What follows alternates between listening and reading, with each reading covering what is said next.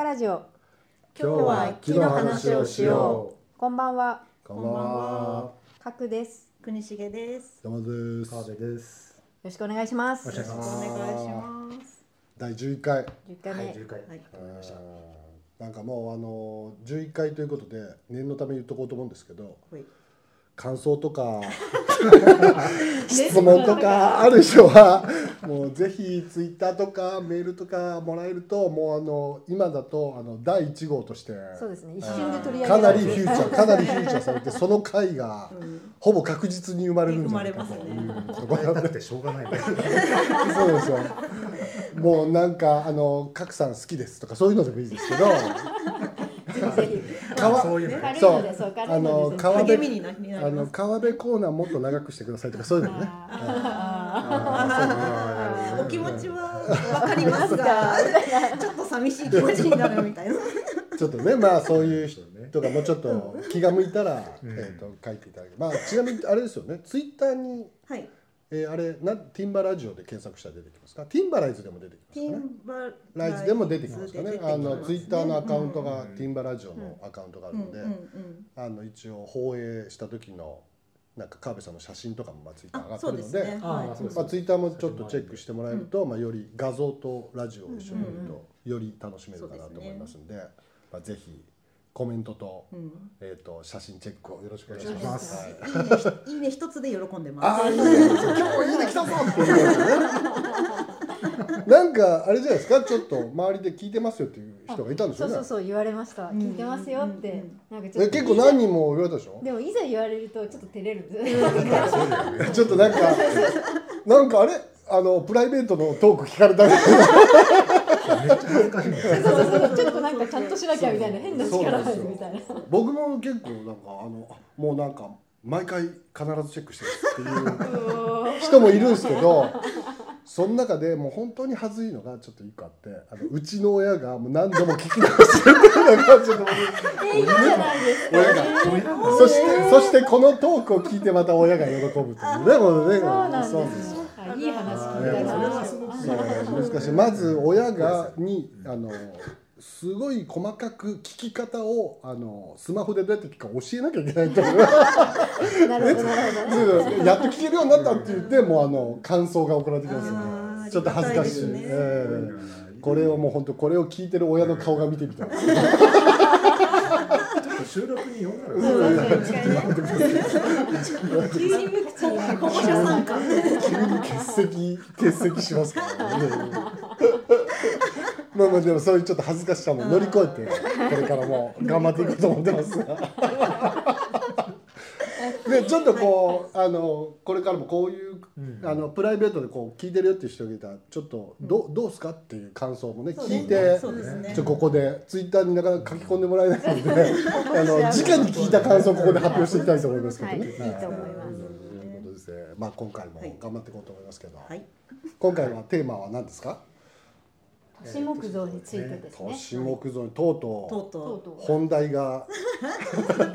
本題まで長かったな。えー11回目ですよ。今日う。10回もかかりましたね。ティンバレーズといえばやっぱ都市木造じゃないですか。そうですね。ね、うん。あのちょっと途中で忘れかけたんですけど、 supported by Timberize だっていうことをちょっとさっき思い出しましたよ。あ、まずいまずい Timberize。supported してたっていうことを思い出しまして、ちょっと都市木造やっぱ。ちょっとテーマ一回ぐらい上げとかないと、ちょっとあれ？一体何してるんだって話になりますね。これ都市木造、まあこ今後もまたある可能性ありますよね。都市木造。まああるでしょうね。うんまあ今日はまあほら概要というか概要で。でまあうんうんこう一個一個の建物を紹介するみたいなのもあると思いますけど、まあとりあえず今日は都市木造なんぞやみたいなやつをいきたいと思いますけど、そもそもまあ僕からもちょっと一個だけはい。もうこれだけ言っとこうと思うことなんですけど都市木造っていう言葉をはい。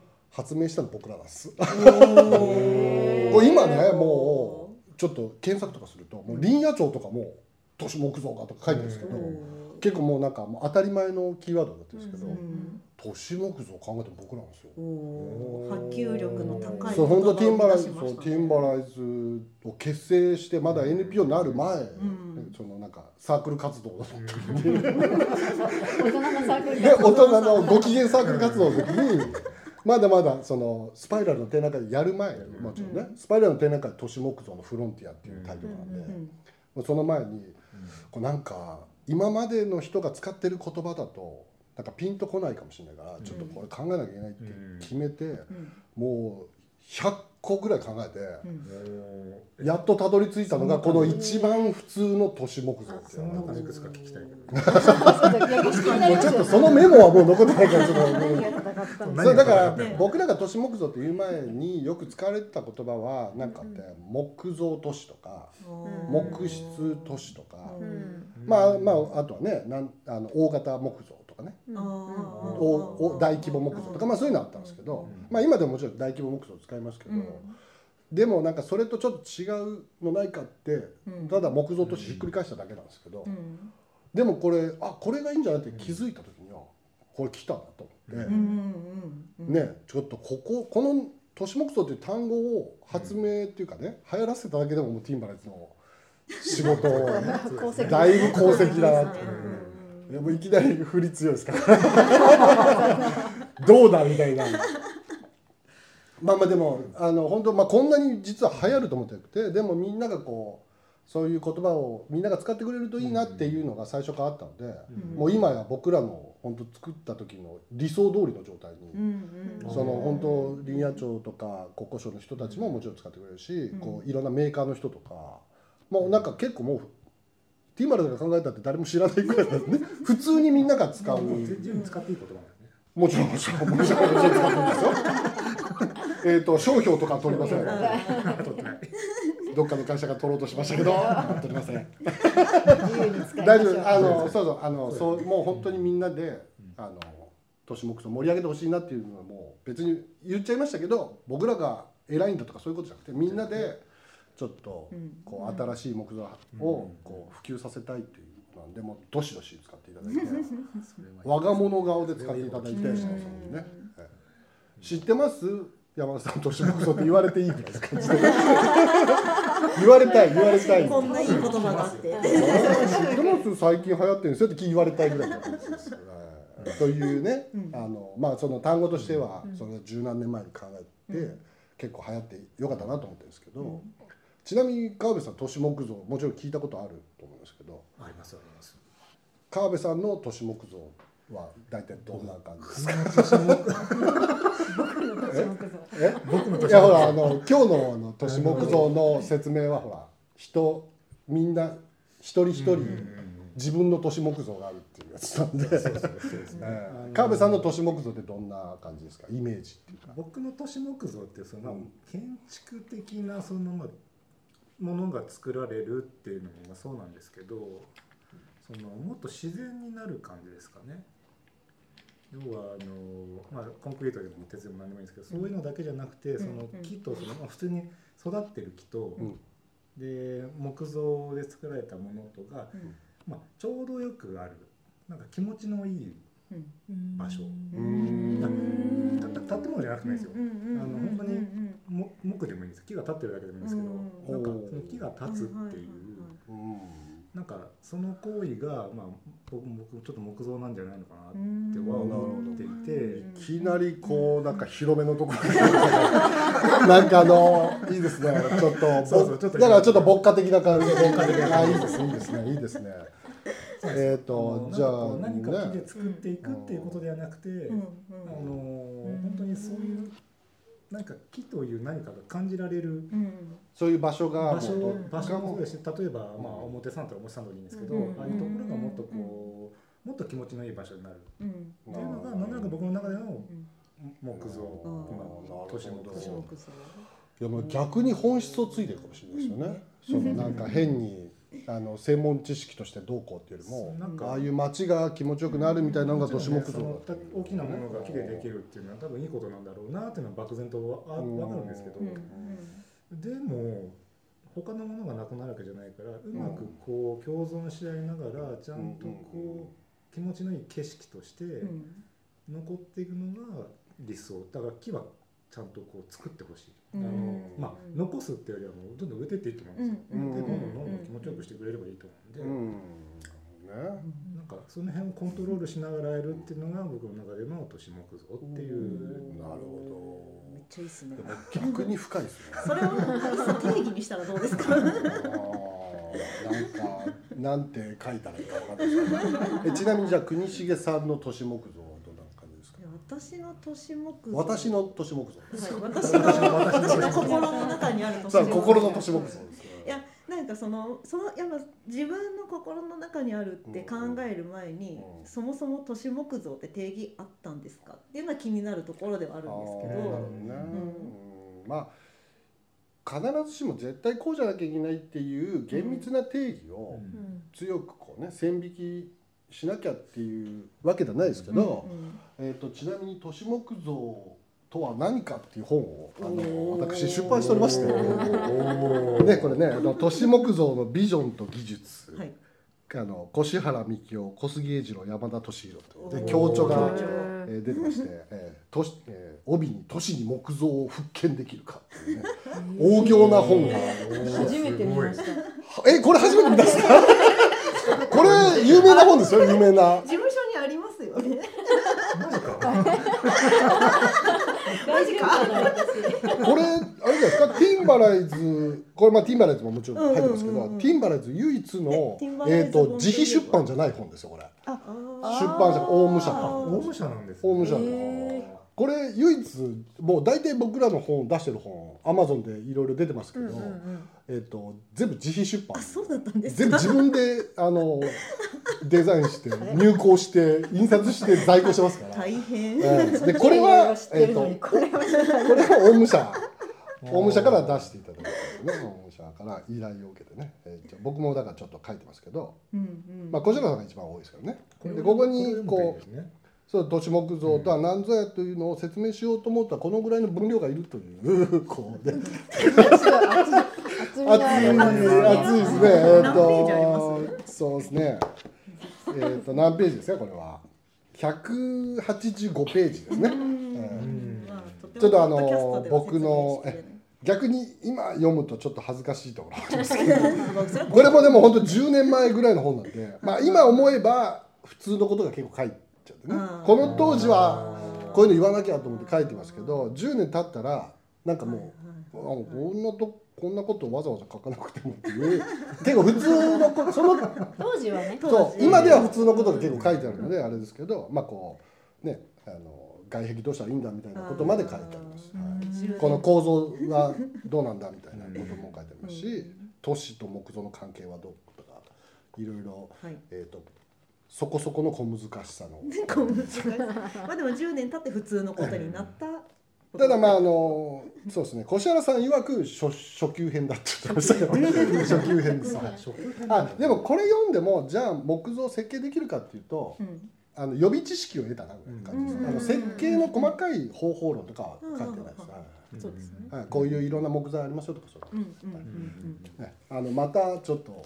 宣伝みたいな。うん定義定義を知りたければそれをこれでも本当当に都市木造って僕らが最初の頃に考えてたそのなんかことはここに結構書いてますね。うんうんうんそろそろ通出した方がいいんじゃないですか？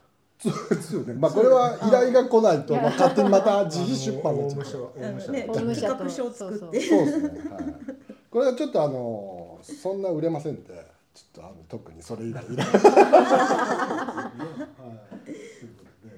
ということですね。はいはい、まあまああの都市木造まあまあ本当に細かいことはまあ書いてますけど、でまあそれはまあいいんじゃないですか。うん人それぞれの都市木造がね、心の中の都市木心の造中の中まあうん。でまあそれを受けてまあまあ受けてないですけどあのはい私の中で都市木造って言った時にはなんかやっぱ木造都市っていう言葉も知ってたんですよ。なんかすでにあるなと思って、でそれを聞いた時のイメージなんか本当の定義はあるんでしょうけどなんだろうなコルビジェの輝く都市みたいに、うん。なんかもうみんなにそれを課するものみたいな、うん。結構カチッとしててでなんかあそのこうそうそうこうあるべきだからみんなもそういうものを建てろよっていう圧を感じるちょっと怖い言葉だなと思ってて。でそれに対して都市木造って言ってくれた時になんかそれひっくり返しただけなのになんか木もう建物単体とかそれこそさっき川辺さんが言ってたみたいな小さいもの、うん。あの例えばベンチとかそういうストリートファニチャーみたいなものでもいいんだけど、なんか都市の中にそういうものをちょっと置いてこうよっていう、うん。なんかそのハードルをすごく下げてくれたなと思っていて。でもまあその意図はちょっとあったかもしうんれないですよね。うん、だからその単体で考えてもいいんだよ。でもなんか都市の中にそういうものを少しずつ置いていこうよみたいなそういうなんかこう誘い文句みたいなまあでもそれはね感じてちょっとあったかもしれないですよね、うんだから最初からよく言った、まあ、最近もそんな言う回数減りましたけど最初から言った時になんで木造必要なんなのかみたいな質問をよく受けたんですよ、でも別に街を全部木造にする必要なくて、うん。うんたまに混じってればいいんじゃないっていう話をもうすごい初めから言ってて、うん。なんか木造都市ってなんかちょっとそのモダニスティックで、うん。全部木造にしなきゃいけないみたいうん。なちょっと強制力が言葉感じるけど、なんか都市に木造混じってた方がうん。ないより面白いでしょぐらいの感じなので、なんかあんまこう必ず都市は木造にしなきゃいけないみたいな、そういうなんか圧はあんまないかもしれないですよね。うんなんかもうベンチでもいいじゃんぐらいのことね、うん最初から言ってるので。そう。で前の事務所に転職する時もその都市木造を取り組んでますっていうのを見て、うんあなんかどういうものが見れるんだろうと思って、うん。あのまあ、最初興味を示したっていうのがありなるほどますね。ね。おーそうかそうか。うんでも最初のその都市木造の言葉でそういう印象を受けてくれたっていうのはね、うんそれはやっぱり大きいいいですよね。言葉ってすごいですね。こともね大事ですよね。うんね。賀来さんどうですか？もうなんか申し子みたいな。いや都市木造の申し子み急に答え開くさどういうことなですよね今私の心の中の都市あそうそうのそう。申し子って言うとね全部背負わない。急にあれみたいな各各さんの心の都市木造。私はそう心の都市木造は何ですかねその木造を感じるとか木材を感じる空間かなっていうのがこう漠然とあって、っていうのもこう都市って聞くと結構街中を私はイメージするんですよね。うんで街中って多分こうわかんわかんないですけど私があの東京都の都下のうん。で育ってるので、うんうん。どっちかっていうと街中ってこう中心地とかって言われるとうん。住むっていうよりはこう何か仕事をしたり勉強しに行ったりとかうんあのなんかこう家の外に出るみたいなイメージをするんですよね。うん。でそこが木造だって言われるとなんかこう木を感じられる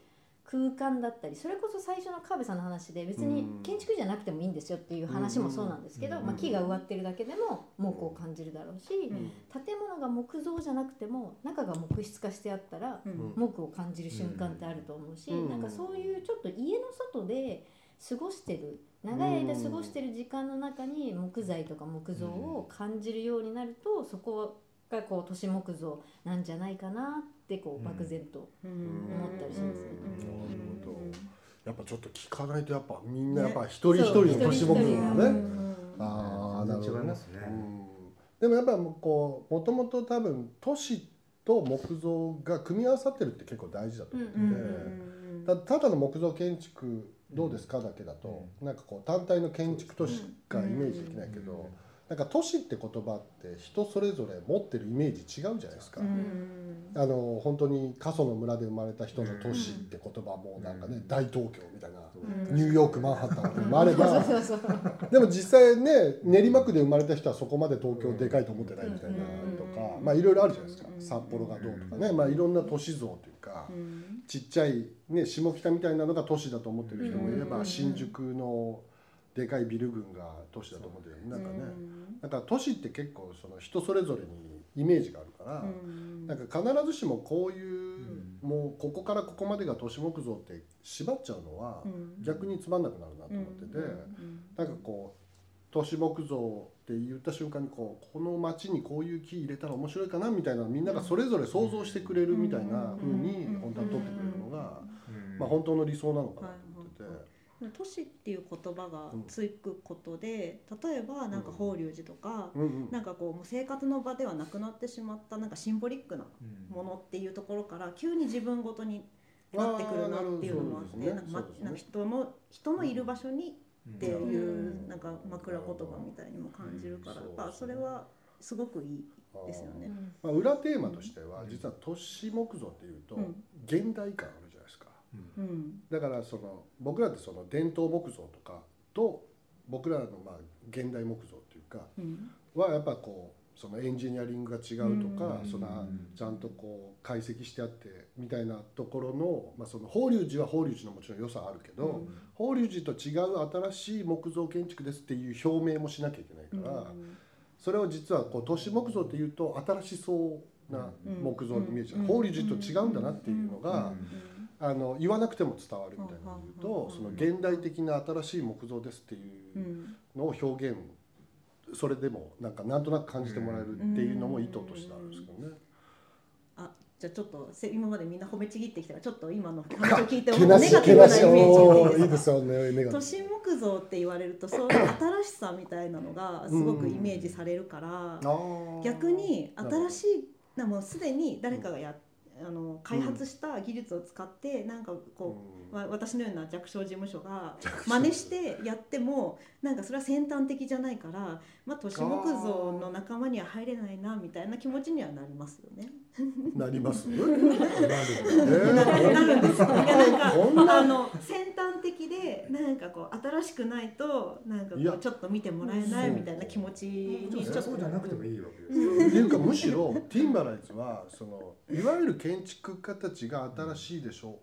僕たちみたいなのを表明するのが仕事みたいなちょっとあるじゃないですか、うん、特別ですみたいな、うん、で一方で僕ら本当は半分は普及の活動ばかりだから、むしろこれをみんなが使ういやすくするためにはどうしたらいいかっていう、まあ、通常の建築家がやらないことを実は結構考えてるんですよ、なのでむしろ真似してほしいみんな、このシステム使ってちょっとだけアレンジしたとかをどんどんやってほしいんですけど、その建築家だと球体前とした建築家の人たちは人がやったやつやりたくないみたいな性格の人が多いから 真似してくるんですよ。でも僕はそれは時代としてもうすでに遅、古いと思ってて、あの例えばリノベーションしたカフェみたいなのって、まあ大げさには結構似たやつとか結構あるじゃないですか、でも別にそれ存在価値十分あると思うし、僕その木造建築もなんかその最初の頃はもうやるたびにみんながやってないことになっちゃうけど、うん、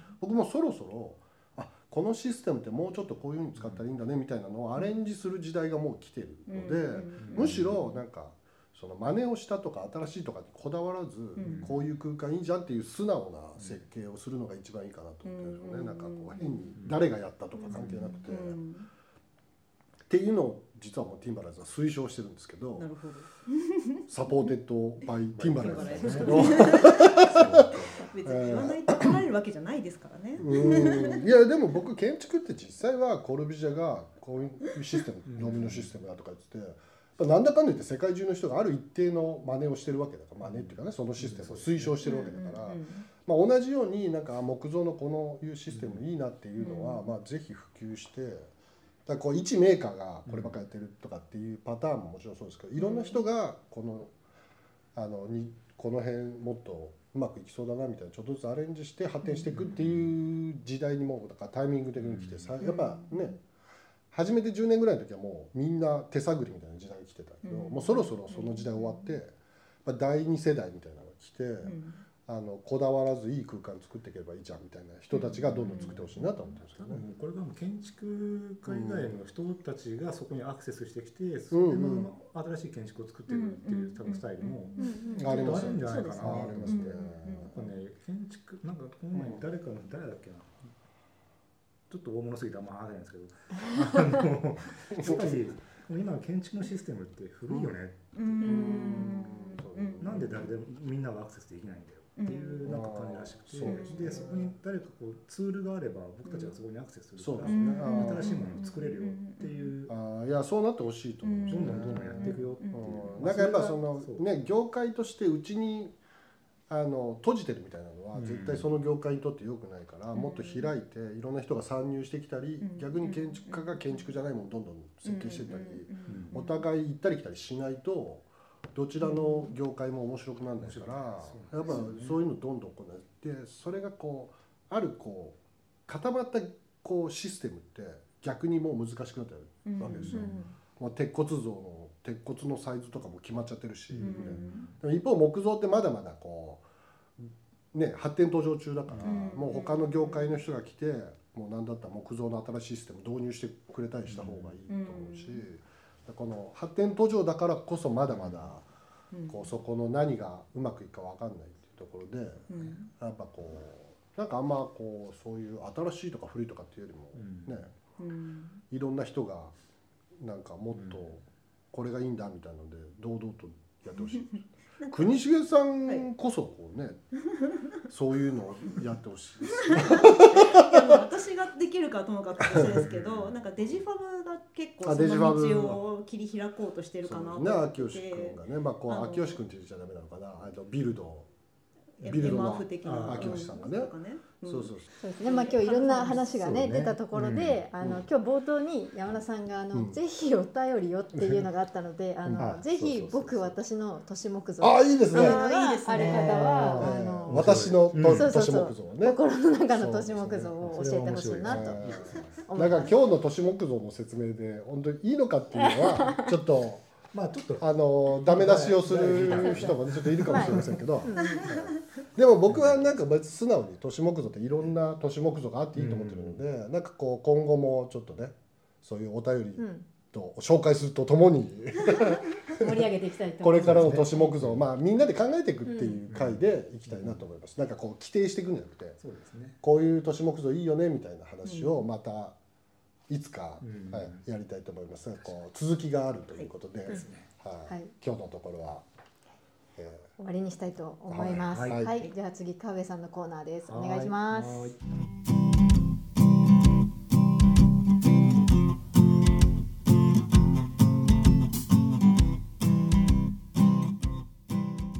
川辺明信と寄り道をしよう。はいどうも。今日も始まりました。はい始まりました。今回は近場の、えー、富士宮です。ああれ？だから富士宮ってまさかまさかまさかの。何ですか？まさかのって。あれ？このうちのね盛り上がるのやめてもらって仲間に入れてもらっていいですか？毎年8月に宣言大社行くんですよ。あの事務所にこう神棚に置いてるのが宣言大社の。あの縁結びっていうことで。縁結び。ご縁をね仕事のあ仕事も縁ですか。そりゃそうですね。毎年8月に行くって決めてるんです。ああそうですか？8月に行き始めちゃったんで。その縛り一回やるともう変えられないですよ。そんなそんなの途中で適当ですよ。自分で自分でノルマ化しちゃってるから。でまあ8月もやっぱいいんですよねあの辺。あくそ暑いんですけど、あの水がとにかく気持ちがいいんですよ。あの宣言大社に流れてくる水ってまあ、まあ、富士山の雪解け水なんで、まあ時期的にもすごく冷たいものが流れてきて。あの辺でこうチャプチャプ遊べるんですよ。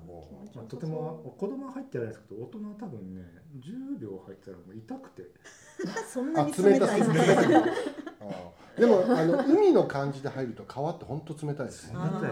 心臓止まるかと思うぐらい。もうこの娘とくと娘キンキン冷たいところでうわーって泳いでるけどもう大人足以上も入れないいやもう心臓止まりそうなさ山の上のね上流の水本当冷たいですよでその途中にまああのそのもう少し上の方にあるあの、うん、朝霧高原っていう道の駅があるんですけど、うん、その朝まあともう一個朝霧高原とさっきの宣言大社の間に、うん。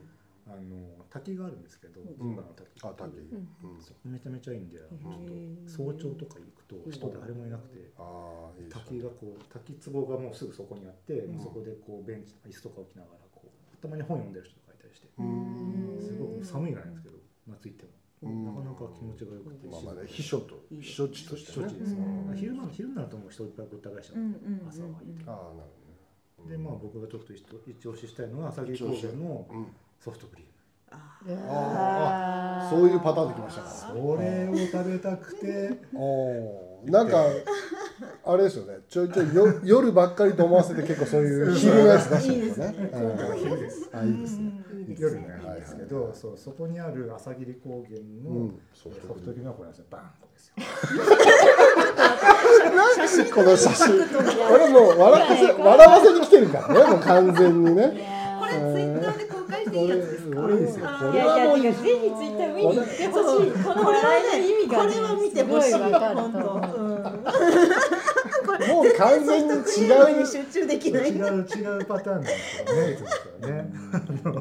ねこのこのソフトクリーム食べるとこういう顔になっちゃうんこういうですね顔になります。み 絵になってる。絵になってる。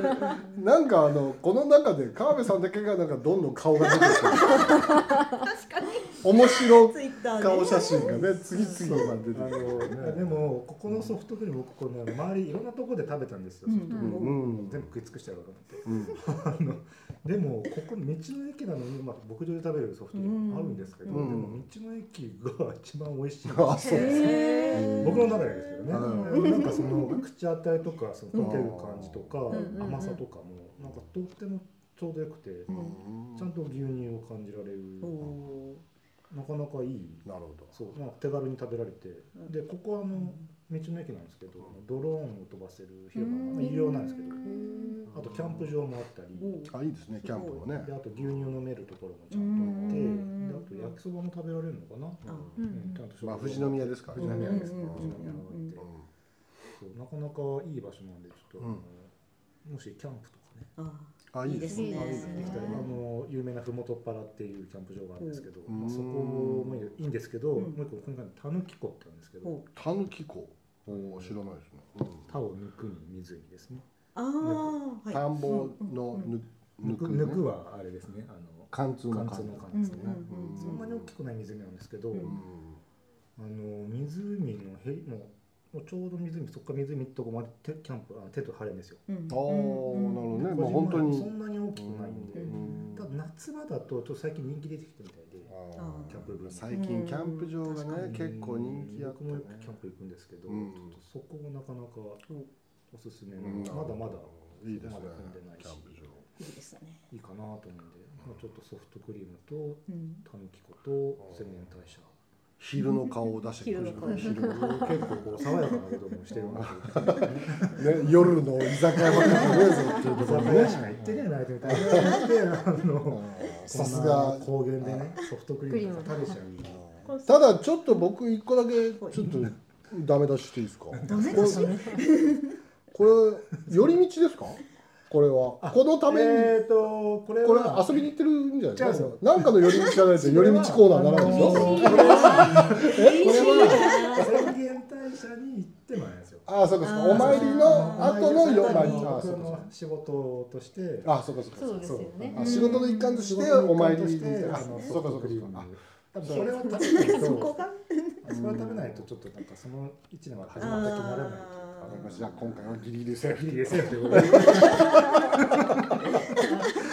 多分多分ちょいちょいこんなことが出てきます。あーいいですね。あのた多分キャンプネタとかももしかしたら今後出てくるあなるほどね。その時あはいいですねあの一応仕事で一泊をキャンプしたっていう程度。わかりましたそれ事実なんじゃないまあですか？そうですね。えーで事実まあまあ程ではい程度ね。えーそういうことなんです寄り道とは何かっていう定義がね。ちょっとねなんか寄り道っていう言葉がちょっといろんなところで聞くんで。え流行ってきてます？僕の影響じゃない。